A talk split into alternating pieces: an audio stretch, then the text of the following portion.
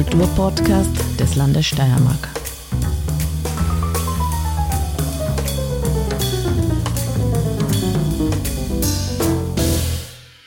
Herzlich willkommen beim Kunstfunken, dem Kunst- und Kulturpodcast des Landes Steiermark.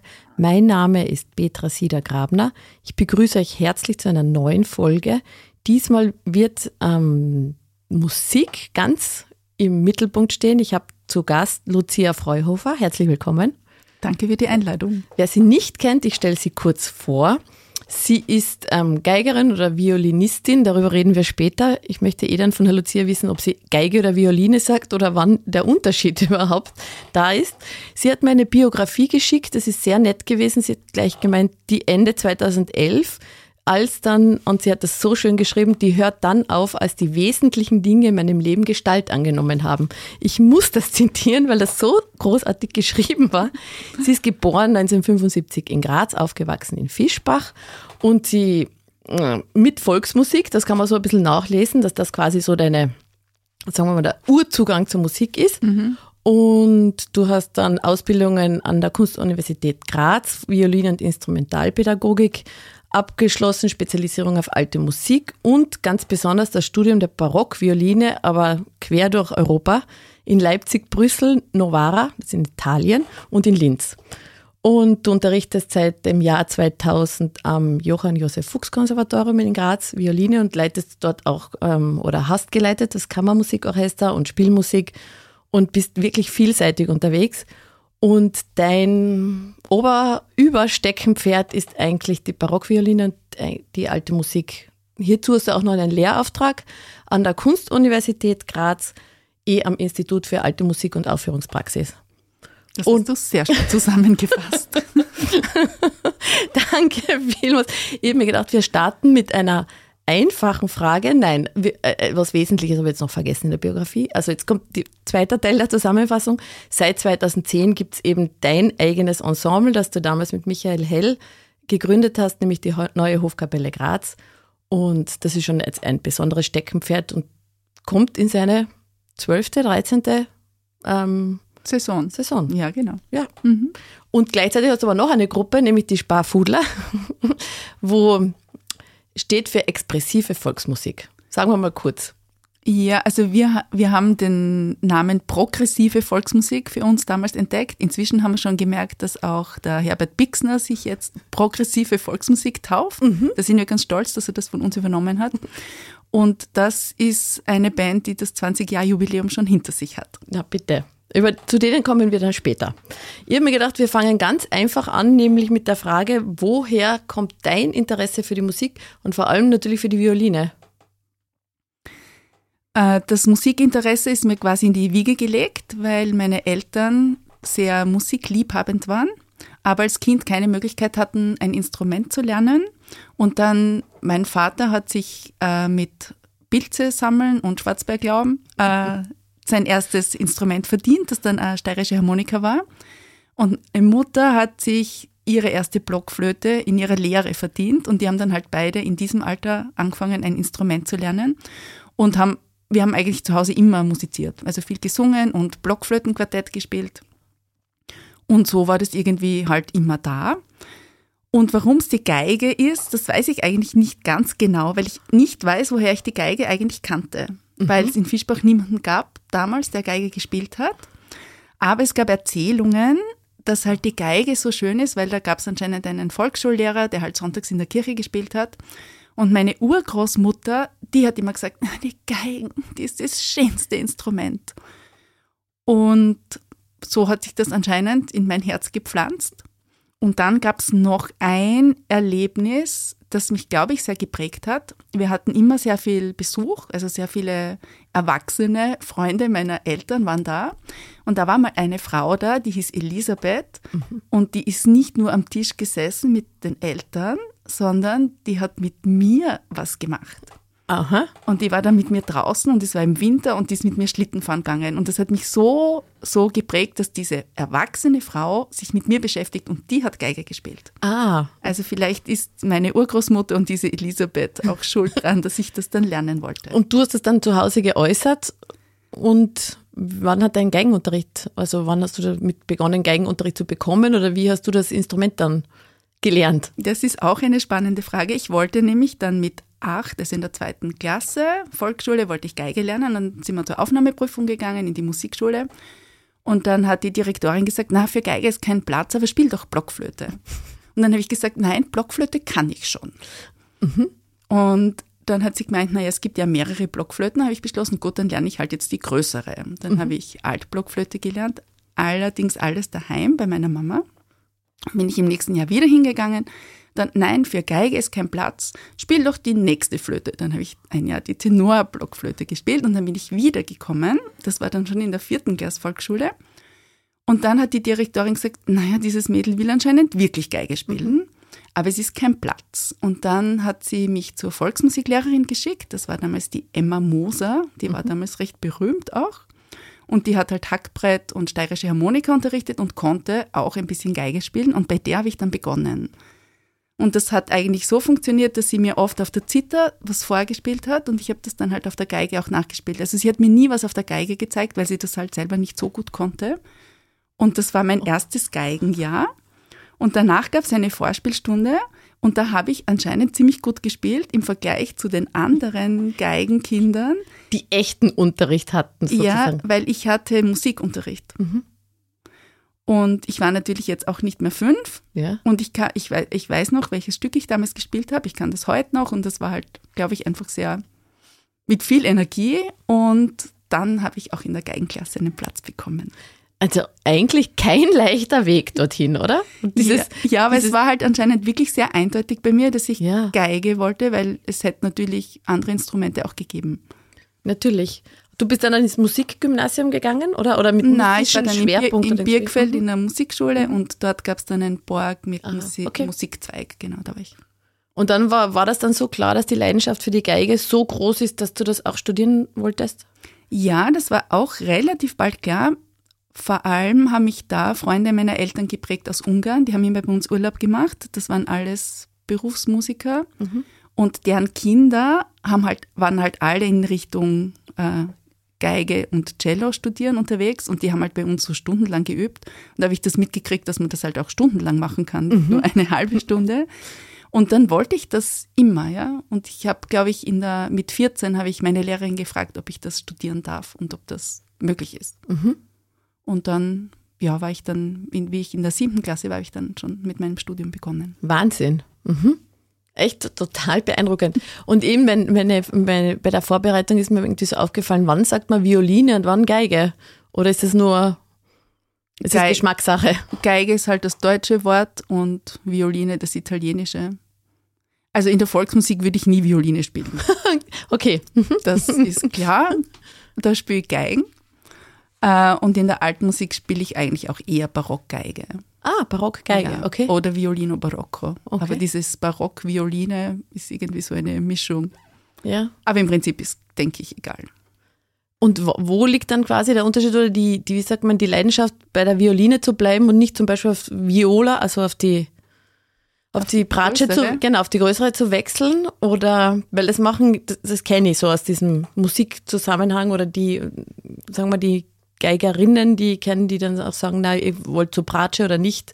Wo liegt dann diese Entscheidung? Weil das habe ich noch nie herausgefunden. Ich glaube, da geht es darum, um die Vorliebe für höhere oder tiefere Töne mhm. und vor allem, wenn man ans Orchester denkt, an die Funktion, die man dort hat. Als Bratsche ist man einfach so Mittelbau, mhm. tritt nicht so äh, nach außen wird man oft nicht so wahrgenommen, also man tritt da anders in Erscheinung, aber im Ensemble hat man eine extrem zentrale Figur, weil man so sowas wie der Motor und das Innenleben ist. Ach, und das ist spannend. dann, glaube ich, ein bisschen so auch Persönlichkeitssache.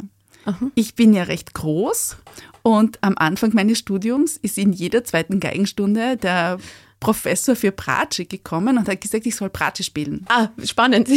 ja, weil ich halt, also vom, von meinem Körperbau passt die Bratsche eigentlich besser. Und mir hat das auch immer wirklich gut gefallen, aber ich hatte ein bisschen Angst vor ihm. Aha. Und äh, wenn, wenn das eine andere Person gewesen wäre, hätte auch sein können, dass ich schon damals auf Bratsche umgestiegen wäre. Aber eigentlich passt zu mir die Geige gut, weil ich halt gern die erste Geige spiele. Wobei ich kann ich, das nur bestätigen, dass du auch das sehr gut kannst. Wobei ich schon, also in, in einem Streichquartett spiele ich lieber Bratsche, muss ich sagen. Ja. Weil das einfach so eine irrsinnig schöne Funktion ist, wo man so in der Mitte drinnen ist und halt ähm, viel gestalten kann auf eine Art und Weise, die nicht aufdringlich ist. Und wie kommt jetzt die Vorliebe zu dieser alten Musik? Wo kommt das her? Das weiß ich ehrlich gesagt auch nicht ganz genau, aber ich wusste immer, dass ich Barockgeige spielen möchte. Mhm. Und das wusste ich schon, bevor ich überhaupt wusste, was Barockgeige ist. Aha. Und dann gab es einen Kurs und mir war irgendwie klar, dass ich das lieben werde. Und dann bin ich da hingegangen und dann war ich sehr überrascht, wie anders das eigentlich ist. Also ich hatte nicht wahnsinnig viel Ahnung davon, aber es war irgendwo in meinem Herzen klar, dass ich das machen möchte. Jetzt ist es so, dass gerade ähm, im Barock die Violine, also in der Barockmusik, die Violine eigentlich das führende Instrument ist oder vielfach das führende Instrument. Ist und, auch in anderen Jahrhunderten so. Ja, aber im, Ge also im Gegensatz, was, was findet sich quasi im Barock, was sich in der Klassik und Romantik dann nicht mehr so findet? Weil, so wie ich das nachgelesen habe, aber du kannst mich gern korrigieren, ist in der Barockmusik ja auch so, dass die, wie sagt man, diese Stücke für Solo-Instrumente eher im Hintergrund sind, sondern es wird, es gibt ja eher so Kammer, also sie sind eher so für Ensemble, also diese Konzertmusik ist immer für mehrere Instrumente oder für mehrere, ähm, ja, gedacht. Und, und die Violine war in der Renaissance, hat sie nicht so diese Oberbedeutung gehabt, wie dann erst im Barock. Ich habe mir überlegt, ob das irgendwie eine Rolle gespielt hat oder wie du das siehst. Also grundsätzlich haben die Instrumente in der Renaissance nur die Gesangsstimmen unterstützt und äh, daraus hat sich eine eigenständige Instrumentalmusik entwickelt und dadurch ist die natürlich schon noch anders, weil sie halt aus dem Gesang kommt. Aber im 18. Jahrhundert haben sich schon auch Solokonzerte entwickelt. Ähm, aber es ist schon dieser kammermusikalische Gedanke wesentlich stärker, weil jetzt auch ein Orchester einfach viel kleiner ist. Da sind nicht 72 Menschen drinnen, die 24 verschiedene Stimmen spielen, sondern vielleicht nur zehn verschiedene Stimmen und ist halt irgendwie ein bisschen kleiner gedacht. Und was mich aber damals so geprägt hat, glaube ich, ist, dass in der alten Musikszene damals der Zugang zum Musizieren irgendwie für mich sehr neu und sehr anders war, weil es wesentlich mehr um dieses Zusammenspielen gegangen ist mhm. und weniger um das, ich allein möchte möglichst perfekt meine Stimme da hineinsetzen in ein großes Kollektiv, sondern ich, wir musizieren wirklich miteinander. Und das war immer das, was mich halt an der Musik fasziniert hat. Das ist eh der Gedanke, der mir auch gekommen ist, was die Faszination ausmacht. Und ich dachte auch, dass es dieses nicht alleine Spielen ist. Also du hast mir jetzt eigentlich meine nächste Frage vorweggenommen in der Antwort. Oh, sorry. also jetzt liegt natürlich die Barockmusik schon mehrere Jahrhunderte zurück.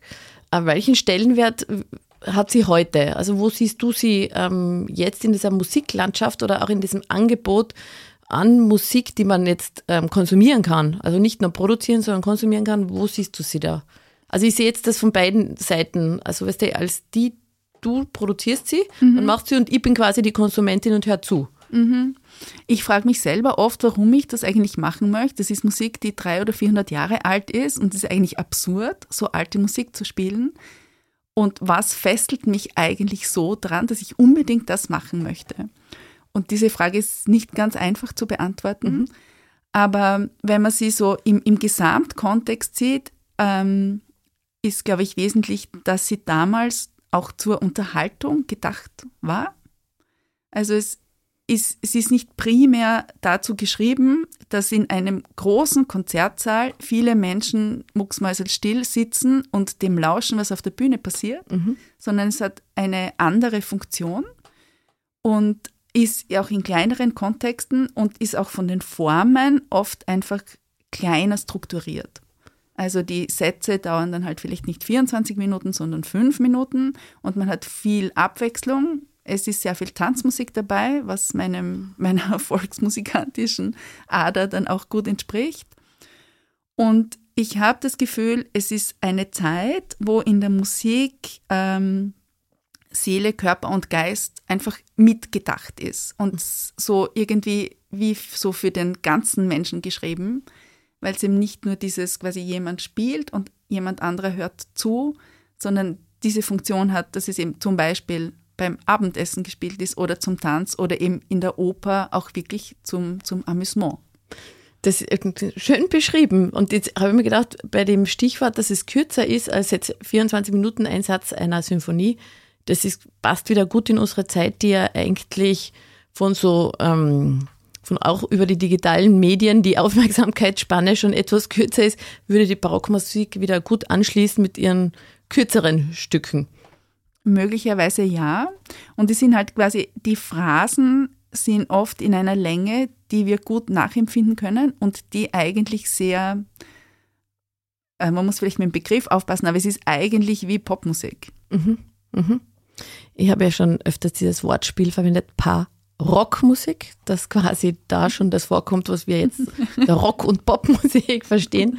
Sie ist auch, ich meine, ich gebe zu, ich bin leidenschaftlicher Barockmusikhörerin ähm, und es oft denke ich, man kann echt mittanzen. Also es ist so ja. zum Mitschwingen und Mittanzen gedacht. Und so wie du erzählst, das sind, waren die Situationen, wie die Musik präsentiert worden ist oder gespielt worden ist, nicht dieser ruhige Raum, sondern mhm. die Leute haben daneben gequatscht, getanzt. Genau, so und das Ziel der Musik ist ja damals die Affekte zu rühren, also mhm. den Menschen in verschiedene Emotionen zu versetzen und dadurch wechselt das halt auch schneller. Das heißt, es ist in einem langsamen romantischen Satz haben wir so einfach ein, quasi geht es um was anderes. Und in einer Suite haben wir halt ein Menuett, das sehr fröhlich ist oder eine Sarabande, die sehr traurig ist. Und das ist halt im Minuten oder zwei, drei Minuten Abstand wechselt es ganz extrem, weil eben das Ziel ist wirklich, die Emotionen zu berühren und den Menschen quasi so auf eine Reise mitzunehmen, wie wir es heute oft von Filmen zum Beispiel kennen, wo wir in eine emotionale Schleuderreise kommen. Was, ähm, was hast du jetzt für ein Gefühl, was bringt dir jetzt diese Beschäftigung mit der Vergangenheit, dass du es in der, in der Jetztzeit lebst? Also dieses Holen der Musik ins 21. Jahrhundert. Ja, das frage ich mich auch immer, was das bringt. Aber vielleicht ist es eben das, dass es, ähm, dass es uns einerseits mit etwas verbindet, was wir vielleicht in unserer Zeit nicht so stark haben. Mhm. Eben diese, diese Verbindung von von, von Körper und, und Geist oder von Körper und Herz. Ähm, und sonst macht es mir halt hauptsächlich Spaß. Jetzt war, gilt er als einer der großen Meister, der diese Musik wiederentdeckt hat, entschlackt hat, entrümpelt hat, Nikolaus Hanoncourt. Hat der in deinem musikalischen Leben eine Rolle gespielt oder dich mit der Beschäftigung mit der alten Musik auch irgendwie, kam er auch vor? Weil er gilt ja so als Ikone, dass er ja die alte Musik wieder ganz auf äh, neue Bühnen gestellt hat. Ja, also am Anfang äh, habe ich natürlich viele CDs gehört, aber jetzt auch nicht nur von Hahn und Kur, sondern auch vielleicht von, von den Keukenbrüdern oder von Gustav Leonhardt, die halt sozusagen diese alte Musik, äh, diese Bewegung gegründet haben. Was für mich sehr wesentlich war, war ein Gespräch mit Nikolaus Hahn und Kur. Das war allerdings schon ähm, wesentlich später, nämlich als wir mit der Hofkapelle den Concentus Musico Instrumentalis eingespielt haben. Als erstes Orchester einfach in der Gesamteinspielung. Mhm. Da hatten wir, da waren wir einen ganzen Nachmittag bei ihm und seiner Frau. Und das waren irrsinnig interessante Gespräche, weil es viel um Fragestellungen ging und weil uns klar war, dass die Fragen, die wir uns ständig stellen, das sind die, die er sich auch gestellt hat am Anfang. Ah, mh. Und es geht ganz wesentlich um diese Fragen. Und in den 60er, 70er Jahren ist Nikolaus Hanukkah auf andere Antworten gekommen als die Antworten, die wir jetzt drauf finden. Ah. Eben weil wir auf das aufbauen, was er einfach in den Jahrzehnten davor schon gearbeitet hat und weil es halt jetzt auch wieder einen ganz anderen Zugang zu Quellen gibt, da ist die Digitalisierung ein echter Segen. Aber das hat mich damals sehr berührt auch das Gespräch und sehr inspiriert, äh, einfach immer wieder dran zu bleiben und Fragen zu stellen und sich nie sicher zu sein, dass man etwas weiß. Und hast du den Eindruck, dass diese Antworten sich natürlich in einen gesellschaftlichen Kontext gießen, wie, die, wie der Zeitgeist unter Anführungszeichen ist? Weil sein Gedanke war natürlich revolutionär. Er wollte ja weg von diesem, ich nenne es immer Karajan. Vielleicht ein bisschen unfair, aber dieses fette Spiel einer Musik, die eigentlich nie so fett war wie die Barockmusik, sondern wirklich, dass er sich gedacht hat, so Schnitt, ich mache das ganz anders. Ich gehe auf Quellenstudium und schaue, wie die, diese Musik eine Aufführungspraxis zu finden, die wirklich dem entspricht. Das Revolutionäre war, glaube ich, einfach zu sagen, andere Musik hat einen anderen Stil mhm. und wir spielen es nicht in in unserem Gusto, in unserem Geschmack, sondern wir versuchen herauszufinden, welcher Geschmack damals gegolten hat oder dem Komponisten wichtig war. Das war revolutionär und ich finde, diese Frage muss man immer weiter stellen. Und wir sind jetzt in der alten Musikszene manchmal in so einem Bereich, wo man glaubt, schon alles zu wissen und dann wird wieder in so einem, sage ich mal, alte Musikstil des 21. Jahrhunderts gespielt und wir vergessen, die Fragen zu stellen mhm. und dann sind wir in, fast in einer ähnlichen Situation. Also eigentlich brauchen wir ständig die Revolution, wenn wir auf den Kern der Musik kommen wollen. Also mir ist jetzt nicht so wichtig, dass wir das super richtig spielen, aber ich bin überzeugt davon, je näher wir der Intention eines Komponisten kommen, desto mehr gibt uns die Musik.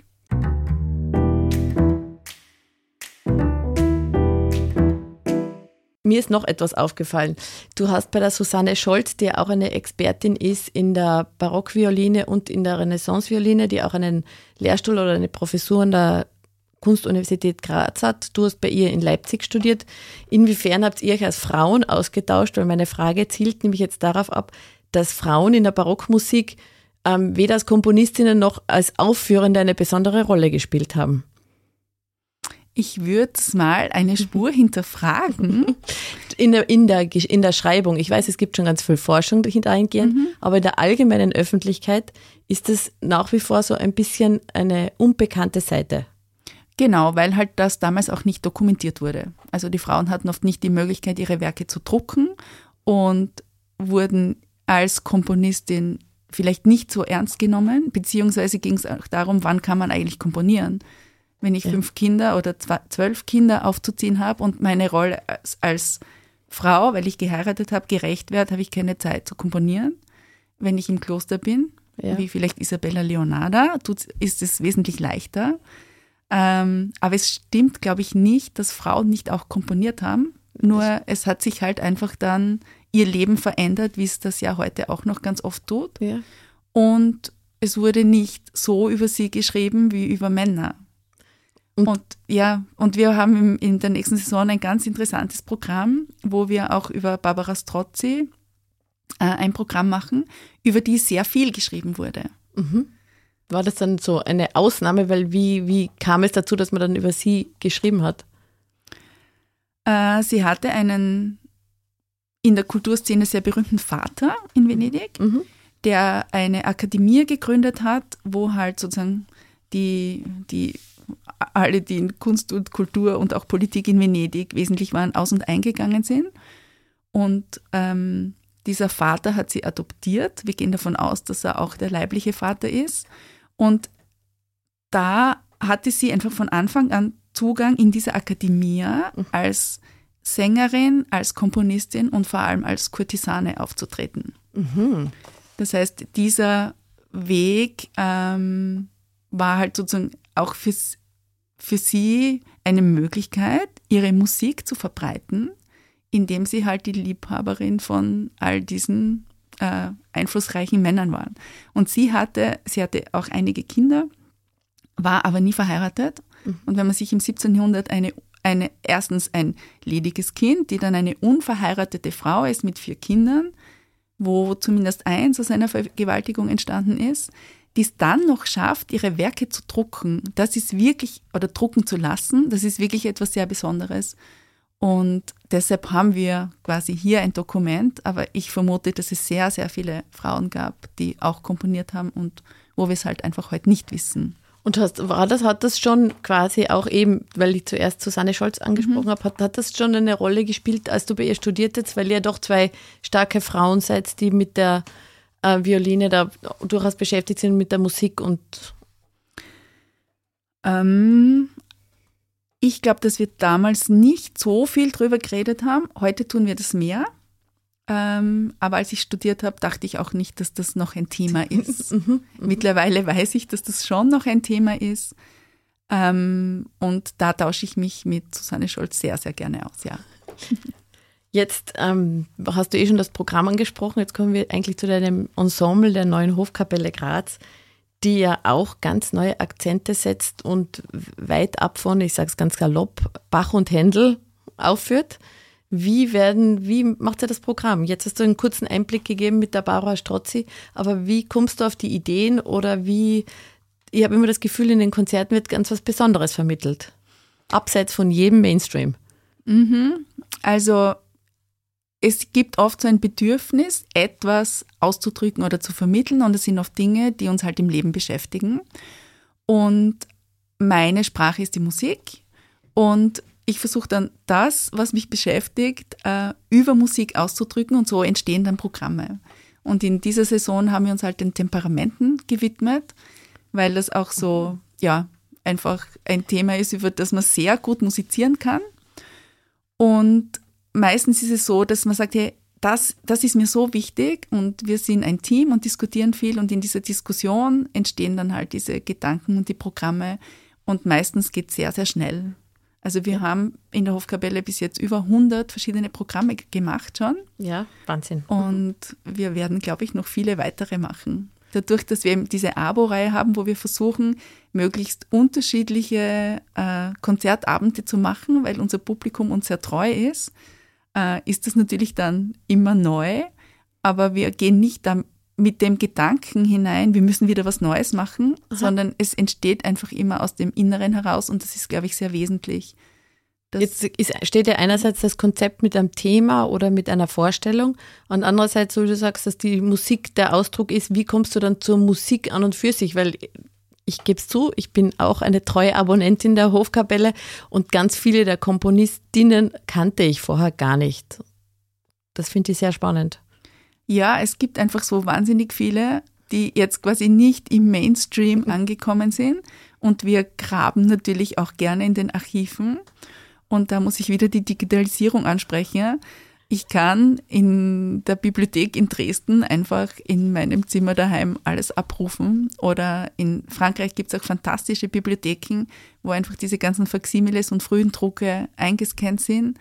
Und wir haben da einen Riesenschatz, worauf wir zugreifen können. Und oft ist so, dass man halt sagt, okay, dieses eine Stück möchte ich unbedingt spielen. Und dann schauen wir, was ist das Umfeld da und was können wir dem entgegensetzen oder dazu tun.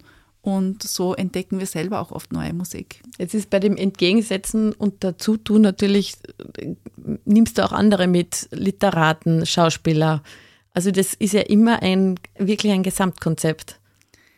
Ja, wir haben oft das Gefühl, dass die Sprache der Barockmusik ähm, natürlich jetzt nicht so verstanden wird, wie sie damals verstanden worden ist. Völlig klar, weil wir leben einfach nicht in dieser Zeit. Und dann versuchen wir oft das, was wir ausdrücken wollen, noch durch eine zusätzliche Kunstform äh, zu verstärken, weil ich glaube, dass wir dadurch dann diese musikalische Sprache wieder anders verstehen weil, wir, weil unser, unsere Wahrnehmung halt auf etwas gelenkt ist. Und dann ist die Musik, die ähm, vieles offen lassen kann, äh, fällt dann sozusagen in dieses äh, vorbereitete positive Feld. Jetzt hast du einen Programmpunkt mit der Barbara Strozzi angesprochen. Was sind die anderen Programme, die die Hofkapelle in der nächsten Saison zu be zum Besten gibt? Äh, wie schon gesagt, unser Saisonthema sind die Temperamente. Ähm, und eben diese Temperamentenlehre, die schon aus der Antike kommt. Und unser erstes Programm beschäftigt sich mit den vier Söhnen von Johann Sebastian Bach, die ja auch nicht so berühmt sind, auch wenn der, der Bach des 18. Jahrhunderts war Karl Philipp Emanuel, mhm. nicht Johann Sebastian. Und äh, wir sind dann draufgekommen, dass ähm, die Temperamente also ja auch den Geburtsmonaten zugeordnet sind und dass diese vier komponierenden Söhne tatsächlich jeder in einem anderen Temperament geboren wurde. Mhm. Und so fragen wir uns da, ob sie ganz der Papa sind oder mhm. doch sehr verschieden sind und äh, lassen diese vier Söhne nebeneinander auftreten. Ah, sehr schön. Genau, und Jola Zanga wird uns in diese Temperamentenlehre ein bisschen einführen, mhm. indem sie als fiktive Frau dieser Komponisten äh, deren Temperament und ihre Probleme damit beschreibt. Sehr spannend. Das wird sehr lustig ja. werden. Mhm. Mhm. Und die, das ist einmal das erste Konzert? Genau, das ist genau. das erste. Das zweite Konzert, äh, das ist sozusagen unser Faschingsprogramm. Das nennt sich eine heulende Symphonie oder ganz angenehm. Und da geht es um ein wunderschönes Instrument, nämlich das Chalumeau. Mhm. Das ist ein ziemlich kleines Instrument, das wunderbar klingt, äh, das so, ich sag mal, eine Mischung aus der Klarinette und der Blockflöte ist. Mhm. Und über dieses Instrument gab es sehr unterschiedliche Beschreibungen damals. Also okay. manche haben es geliebt und manche haben es wohl gehasst. Und wir haben da wunderbare Stücke eigentlich aus Wien. Und das ist Musik aus dem Wiener Sturm und Drang sozusagen. Mhm. Sturm und Drang passt auch gut zu den Temperamenten. Und äh, Ernst Schlade ist ein fantastischer Instrumentalist, den wir auch schon ein paar Mal in unserer Aborei hatten. Und der wird ein paar sehr lustige Geschichten auch zu dem Instrument erzählen. Und da spielen wir auch ein ganz besonderes Stück von Karl Dieters von Dietersdorf, der ein Stück geschrieben hat, das sich nennt Il Compartimento delle Passione Umani. Und da sind auch nochmal alle Temperamente vertont. Was wir übrigens auch beim Bach-Programm, das habe ich vergessen zu sagen, vom Karl Philipp Emanuel gibt es ein Stück, das heißt der Sanguiniker und der Melancholiker. Mhm. Und da reden diese beiden miteinander, jetzt rein äh, instrumental. Und da gibt es eine sehr schöne Beschreibung dazu von ihm, wo er schreibt, was der Sanguiniker jetzt gerade versucht, um den Melancholiker zu sich zu ziehen oder was der Melancholiker jetzt gerade macht, weil er einfach zu müde ist. Mhm. Und da gibt es wirklich so für alle vier Takte eine inhaltliche Beschreibung. Und das macht das nochmal ganz besonders schön. Ich sehe schon, eure Konzerte sind eigentlich umfassende Bildung. Ja, wenn man so will. Und umfassender Genuss hauptsächlich, hoffe genau. ich. Jetzt ist es natürlich so, dass alte Musik wird oft mit altem Publikum verbunden. Das sieht man so bei manchen Konzerten. Was, was tut ihr jetzt ganz provokant gefragt, um auch junge Menschen in, für alte Musik zu begeistern? Also wir versuchen das, was uns begeistert, einfach rauszuspielen und äh, hoffen, dass wir die Menschen erreichen, denen es gefällt. Wir haben ein paar Jahre lang auch ein, eine Kinder-Abo-Reihe gemacht und äh, wir gehen auch gern eigentlich auf die Straße und versuchen auch Musik äh, abseits vom Konzertsaal zu spielen.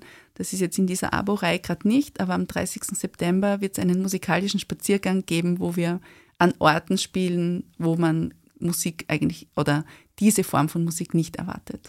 Ist es jetzt eigentlich so, die, mit der Hofkapelle bist du auch in ganz Europa unterwegs? Also du spielst ja außerhalb der Steiermark natürlich auch.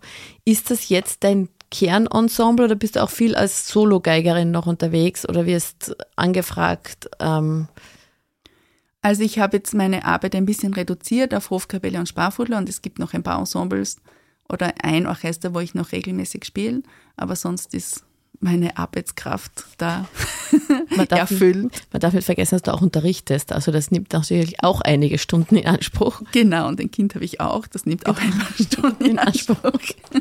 Aber damit hast du schon das Stichwort gegeben zu deiner ähm, volksmusikalischen oder musikantischen, ähm, zu diesem Weg oder zu diesem Schwerpunkt in deinem Leben, nämlich die Sparfudler. Das ist eigentlich ein bisschen erweiterte Familienmusik. Genau, wir haben eben als Kinder dann mit meinen Eltern auch Volksmusik gemacht, wo wir sehr viele Auslandsreisen gemacht haben, was uns über die Pubertät geholfen hat. Mhm. Und dann gab es wieder eine Auslandsreise, die sehr weit war mit dem Bus äh, bis äh, fast nach Portugal. Das war meinen Eltern dann zu anstrengend und dann haben wir sie kurzerhand durch den Daniel Fuchsberger ersetzt. Und äh, auch noch einem Harmonikaspieler, der jetzt aber nicht mehr dabei ist. Im Prinzip sind wir drei Geschwister und ein Gastgeschwister und insofern ist es schon eine erweiterte Familienmusik, ja. Und jetzt eben, wie du so schon sagst, dass diese, das mit dieser ähm, progressiven Volksmusik ist so ein Stichwort zu den Sparfudler. Was mhm. zeichnet euch aus oder wie geht's ihr? Was ist da quasi die Definition von Volksmusik? Ist ja gar nicht so leicht, finde ich. Ja, also wir sehen so, dass wir da hauptsächlich auch, also auch da wie in der Hofkapelle hauptsächlich das spielen, was uns Spaß macht. Und dadurch, dass äh, wir einen studierten Jazzkomponisten und zwei studierte Jazz-Schlagzeuger dabei haben und mich als alte Musikspezialistin, äh, sind wir einfach, kommen wir aus völlig unterschiedlichen Feldern. Und so entsteht halt oft neue Musik und das, wir spielen das, wo wir das Gefühl haben, hey, das wollen wir jetzt spielen. Und progressive Volksmusik haben wir es damals genannt, weil sehr viele Kompositionen von Daniel Fuchsberger, ähm, finde ich, genau das sind. Eben sehr progressiv. Es hat, finde ich, damals nicht in neue Volksmusik gepasst. Und ähm, ja, wir mussten einen neuen Begriff finden und haben dann auch ein Label gegründet, mhm. Progressive Folk, wo auch dann unsere CDs erschienen sind. Genau, es gibt ja einige CDs auch von den mhm. Sparfudler. Mhm. Und ähm, ja, das entwickelt sich weiter und schauen wir mal, wo es noch hingeht. Das, ich als gebürtige Kärntnerin habe natürlich einen anderen Zugang zu Volksmusik. Ich habe das Gefühl, dass es in den Bundesländern unterschiedlich, unterschiedliche Ausdrucksformen gibt oder auch Inhalte. Jetzt habe ich immer das Gefühl, in Kärnten spielt eher diese Melancholie und Sehnsucht der Liebe eine Rolle. In der Steiermark ist es mehr schon auch die Liebe, aber mit mehr Augenzwinkern und Ironie wird das betrachtet. Mhm. Ähm, schaust, bleibt sie da total steirisch oder schaut sie da, wie, wie das auch in anderen Bundesländern an die Themenlage zu, in der Volksmusik ist? Weil ich, ich liebe die steirische Volksmusik, weil sie eben ganz was anderes vermittelt als dieses traurige Kärntner Lied, nennen mhm. wir das so. Ja, also wir sind sicher nicht auf die Steiermark beschränkt und wir sind auch nicht auf Österreich beschränkt, dadurch, dass wir halt viele Reisen unternehmen und halt auch mit anderen Kollegen in anderen Formationen spielen finde ich, ist es schon so etwas, äh, ein Ensemble, das sehr viel Treibgut ansammelt und das dann eben weiterverarbeitet. Und ich wurde oft gefragt, eben wie diese reine steirische Volksmusik, wie ich das sehe, weil ich komme quasi aus dieser reinen steirischen Tradition und bin aber überzeugt, wenn wir es nicht so ähm, leben, wie es uns, äh, wie es sich gut anfühlt, dann wird es ein Museum und dann ist es eben auch nichts auch keine Tradition mehr, sondern eben eine, eine ins Museum gestellte Tradition. Deshalb habe ich da nicht das Gefühl, dass wir irgendeine Reinheit äh, verändern, aber es ist natürlich klar verändert. Welche ähm, Pläne gibt es mit Sparfudler? Äh, nachdem wir jetzt so viele Kinder hatten in den letzten Jahren, ist unser Plan, jetzt wieder mal uns zusammenzusetzen und ein neues Programm zu machen. Mhm. Aber schauen wir mal, wie viele Babypausen noch inzwischen kommen. Die Kinder sind jetzt sozusagen eh wieder, du bist großartig, ein, ein, ein nächstes Stichwort, nämlich die, die du unterrichtest am Konservatorium, du hast da auch ein Credo, dass die Kinder Freude an der Musik haben sollen und dass es um die Ausdrucksform geht. Wie, wie siehst du so die Entwicklung, weil du ja schon über zehn Jahre dort unterrichtest, wie die Kinder sich entwickeln oder wie ist die Begeisterung für die Musik oder siehst du da Veränderungen? Ähm, sehe ich Veränderungen. Es ist durch Corona gibt es eine große Veränderung natürlich, mhm. weil so die Möglichkeit äh, aufzutreten oder halt gemeinsam vor Publikum zu spielen einfach sehr lang gefehlt hat. Und das ist für Kinder schon eine Riesenmotivation. Einfach wenn Geschwister und Oma und Großtante und Nachbarin kommen, zuzuhören, dass die kleinen Kinder lieben das. Mhm. Und da hat sich schon was verändert, wo, wo ich merke, dass wir mit der Motivation einfach wieder ein bisschen neu anfangen müssen oder angefangen haben. Jetzt geht es ja eh wieder, Gott sei Dank. Was sich auch ein bisschen verändert hat, ist, dass Kinder sehr viel längere Zeit in der Schule verbringen mhm. und dann oft halt erst um 17.30 Uhr heimkommen und dann noch kreativ und produktiv ein Instrument zu üben, ist einfach relativ unmöglich. Da gibt es schon Veränderungen, aber in der Begeisterung der Kinder selber merke ich, glaube ich, keinen Unterschied. Jetzt unterrichtest du ja auch auf der Cook. Also mhm. wie siehst du dann diesen Sprung, weil du natürlich von der Fünfjährigen bis zur 25-Jährigen die ganze Bandbreite der jungen Menschen siehst. Spürst du da irgendwie so, ein, wie, wie wird da so mit Musik umgegangen? Also weil gerade bei Kindern, ich ziele darauf ab, bei Kindern ist es ja so, dass da die Pubertät einen großen Einschnitt bedeutet, spielt man dann weiter das Instrument oder hört man auf? Und wie, wie bei den Studierenden, weiß ich nicht, ob die aufhören oder ob die eh alle ganz zielorientiert sind. Also bei den Studierenden merke ich eine irrsinnig große Zielorientierung und auch einen großen Ehrgeiz und Einsatzbereitschaft. Und da habe ich ja das Vergnügen, die Studierenden der modernen, normalen Geige zu unterrichten und ihnen so ein bisschen eine, eine positive Pflanze der alten Musik einzusetzen. Und da merke ich eine irrsinnige Offenheit und eine Riesenbereitschaft und das Gefühl von, hey, ja, das ist super interessant, das möchte ich lernen.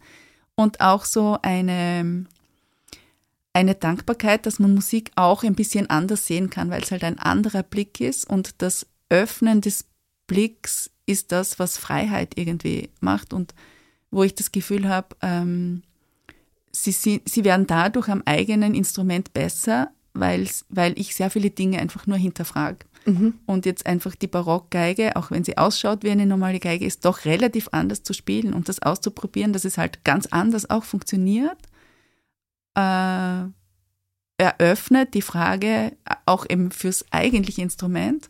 Und da geht es gar nicht darum, dass man was ändert, sondern einfach, dass man merkt, hey, man kann es eigentlich anders auch machen. Wie, meine Abschlussfrage, wie viele Geigen besitzt du? Oh, das kann ich jetzt nicht beantworten. ist ja ein ganzer Raum voll. Ich versuche halt quasi jedes Jahrhundert oder jeden Stil ist, wechselt ja auch im Jahrhundert, möglichst getreu abzubilden. Mhm. Das, jetzt kann, muss ich noch etwas hinzufügen, das ist auch das Besondere an der Hofkapelle, dass ihr auf Originalinstrumenten spielt. Genau. Und eben, wir spielen nicht auf der Barockgeige, sondern mhm. im 17. Jahrhundert habe ich mindestens zwei. Okay. Und auch im 18. Jahrhundert äh, ändert sich so, dass man, finde ich, eigentlich mindestens zwei braucht, äh, wenn ich wirklich vom Instrument über die Musik lernen möchte. Aber da muss man halt sehr weit gehen und da reicht halt nicht die eine Die eine Geige. Genau.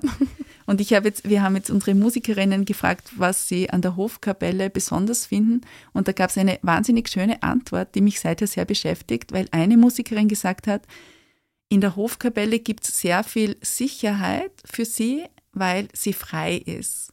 Mhm. Und das finde ich einen sehr, sehr klugen Satz, den wir uns vielleicht einfach merken dürfen. Das ist auch ein fantastisches Schlusswort. Liebe Lucia, vielen lieben Dank für dieses Gespräch. Ja. Vielen Dank dir. Ja, und euch Hörerinnen, ich hoffe, es hat euch Spaß gemacht beim Zuhören. Bis zum nächsten Mal. Baba.